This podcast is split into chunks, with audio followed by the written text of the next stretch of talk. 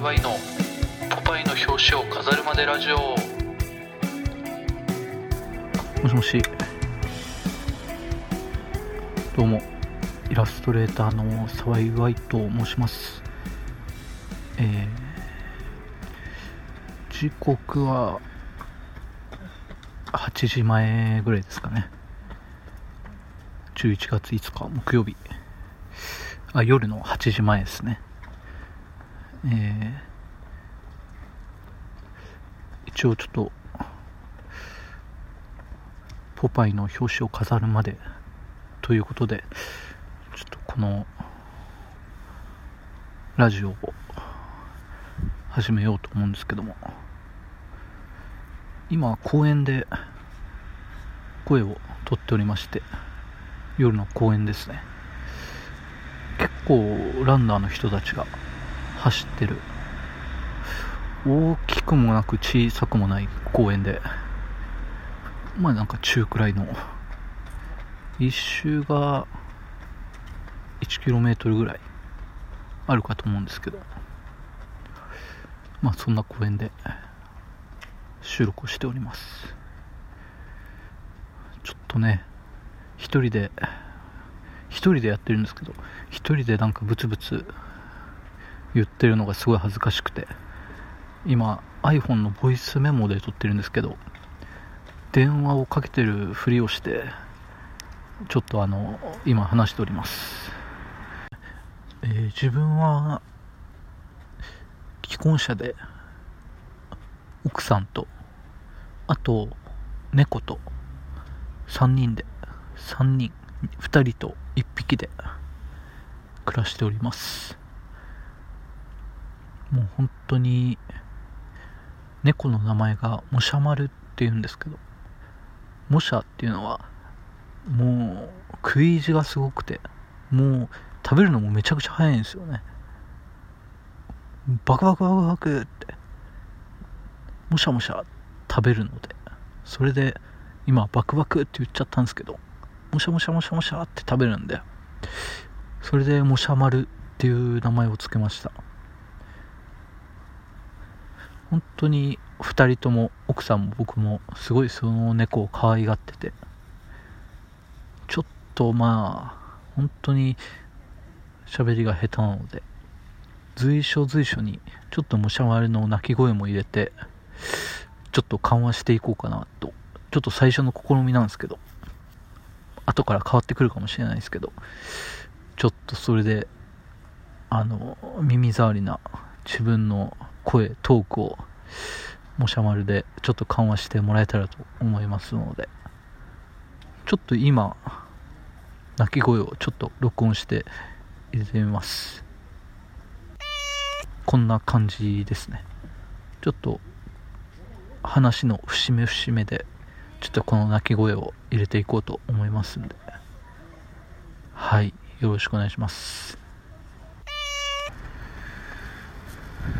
そうですね。じゃあ最初の放送ということでちょっと自己紹介をしていきたいんですけども、えー、愛媛県の出身でして、まあ、松山市ってところで道後温泉があるところですね、えー、小学校の頃からもうずっと野球ソフトボールをしてましてもう高校も本当に公式の高校野球をずっともう3年間練習もきついみたいな感じで本当にすっぽこんみたいな感じでやってたんですけど全然絵とか描いたりとかしてなかった。そうですね。でもなんか将来は音楽か絵とかになんか携われたらいいなと思っててそれもなんか最初は音楽が好きで、まあ、兄の影響が強いんですけどあれ聴けこれ聴けみたいなのでで聴いていくとすごくハマったりして。でも、まあ、ちょっと自分はすごいなんか昔から音痴だと思っててなんかリズム感もないしまあそういう音楽するのは無理だろうと思ってたんですけどなんかアルバムのジャケットとかそれがなんかイラスト動画だったりするとうわかっこいいなとか思って。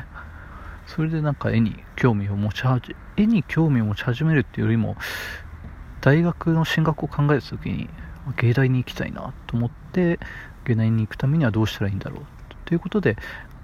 あデッサンが必要だっていうのでそこからスタートした感じですね。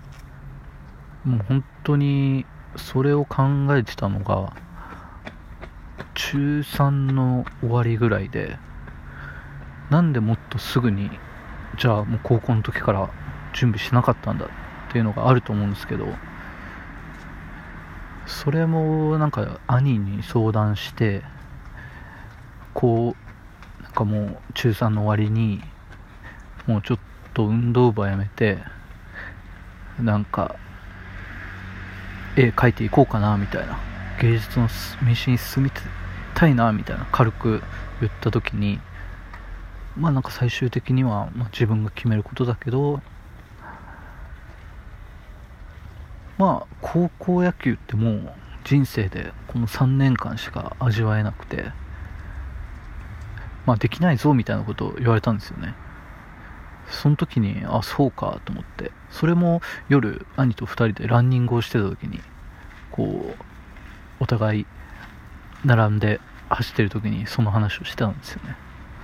あ確かにそうかと思って。高校野球高校球児でしたって確かに言えないのかとか。まあそれだけじゃないんですけど。まあでもなんか子供も人生まあ何歳まで生きるか分かんないですけどうちの3年間もう野球に専念してもうそれでもうちょっとけりをつけようというかお別れしようということで。まあ本当にぶっちゃけて言うとあんまり野球好きじゃなかったんですよね。高校の時とか。なのになんか続けてて。でももうやるからにはっていうので全然練習を不真面目にするっていうことはなかったんですけど。あとまあ話それますけどなんか野球部員がすごい嫌で。皆さんの学校がどうだったかわかんないですけどなんか坊主がめっちゃ群れるじゃないですか。あれがなんかすごい気持ち悪くて。あとなんかすごい一発ギャグをやったりみたいなので。なんか無茶ぶりをして滑ってすごい笑うっていう。なんか負の連鎖がもう伝統で続いててどどこの野球部もそうじゃないと思うんですけどすごい面白い人ばっかりの野球部もいるかもしれないんですけど。なんかまあ自分の行ったところがまあどこにでもいるようななんか野球部って感じで。すごい人がいいんですけどね。人みんないい人ばっかりなんですけど。なんかなんだろうなっていう感じで今思うと高校野球じゃなくてなんか美術部入って絵描いとけばよかったなとか思うんですけど。それでまあ高校野球を3年間して、まあ、すごい弱い高校で、まあ、自分も下手くそで、まあ、下手くそなりに今試合に出たりして、まあ、なんだかんだ、まあ、3年が終わった時にもう3年の最後の大会って、まあ、高校球児はもう誰しもがそうなんですけど3年の夏の甲子園があると思うんですけどその地区予選がまあ3年生の最後の試合なんですよね。地区予選が終わったらもうあのセンター試験とかに向けてもう本当に試合に負けたも次の日からもうガラッと生活が変わるみたいな感じで練習も行かずもうずっと補習ばっかりみたいな夏休みでもみたいな感じなんですけどまあそんな感じでガラッと変わってもうみんながセンター試験って時に僕はもう美術室の前に立ってもう今でも忘れないんですけどすごい緊張しながらドア開けて美術の先生美術の先生ですかね。美術の先生が「あれどうしたの?」みたいな「沢井君どうしたの?」みたいな「あのちょっと芸大に行きたいんですけど」みたいな感じで言って「ええー、みたいな。そんな素振りというかもうみんな誰もそんなこと思ってなくて自分沢井がなんか芸大に行くみたいな。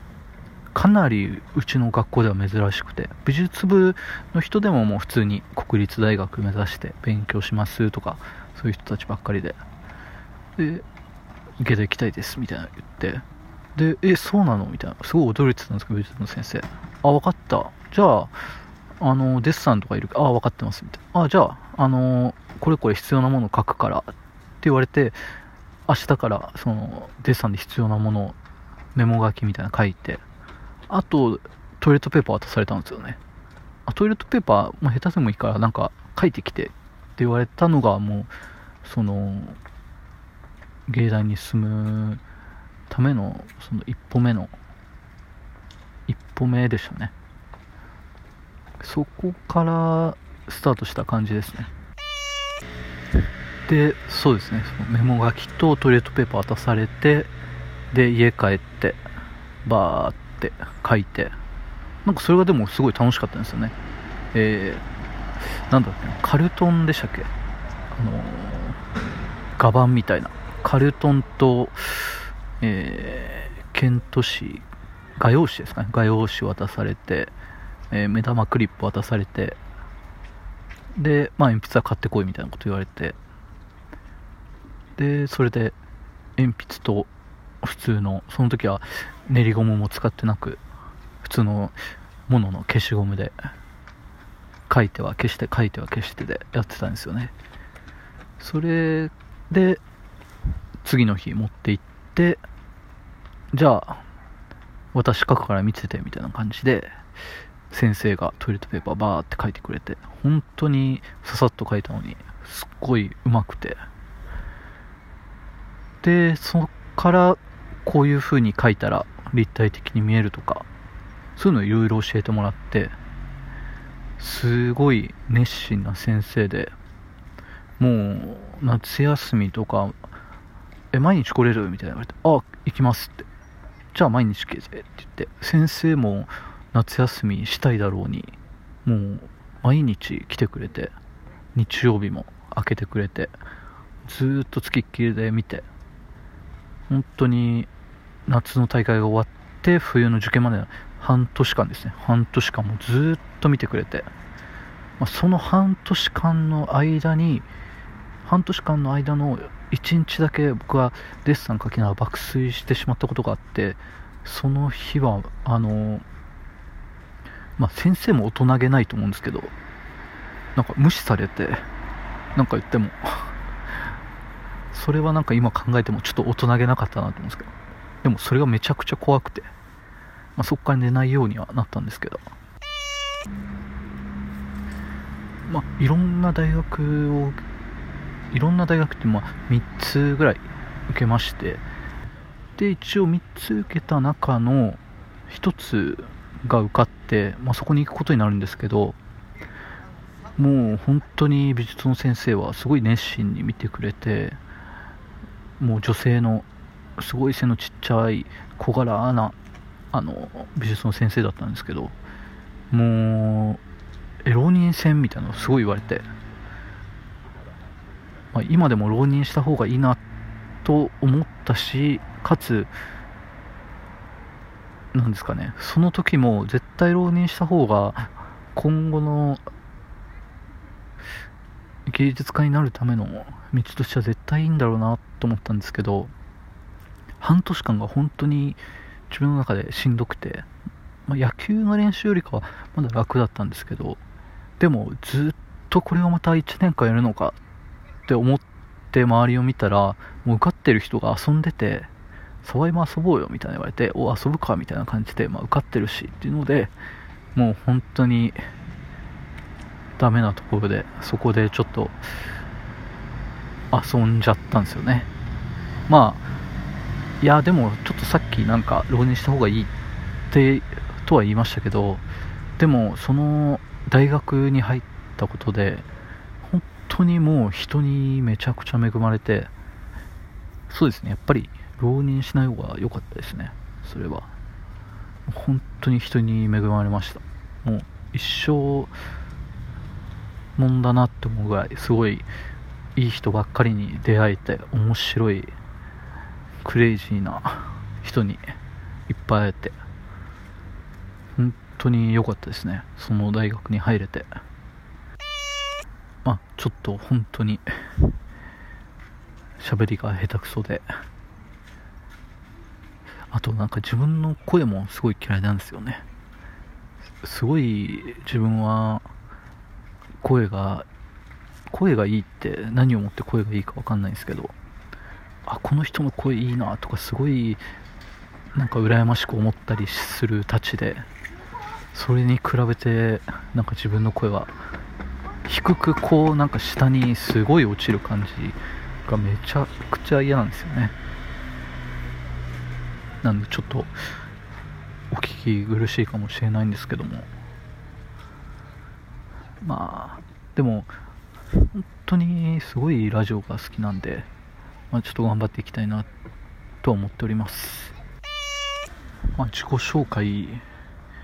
は一旦まあこのぐらいにしてまた後々ちょっといろいろ思い出したこととかあればちょっと言おうかなと思っておりますので、えー、美術の予備校を1日でやめた話とかちょっとまたおいおい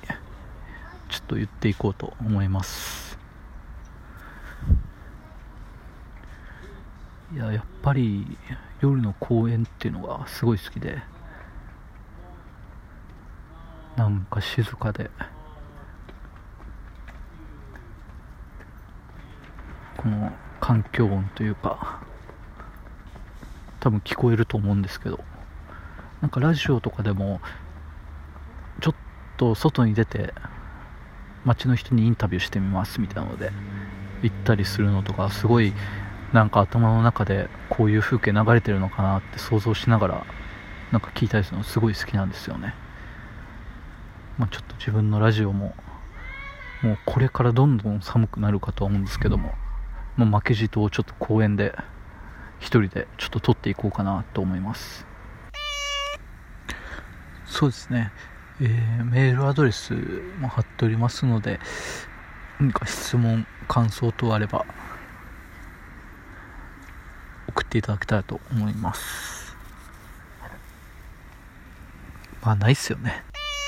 今こう撮ってて。一回そのさっき言ったように iPhone のボイスメモで撮ってるんですけど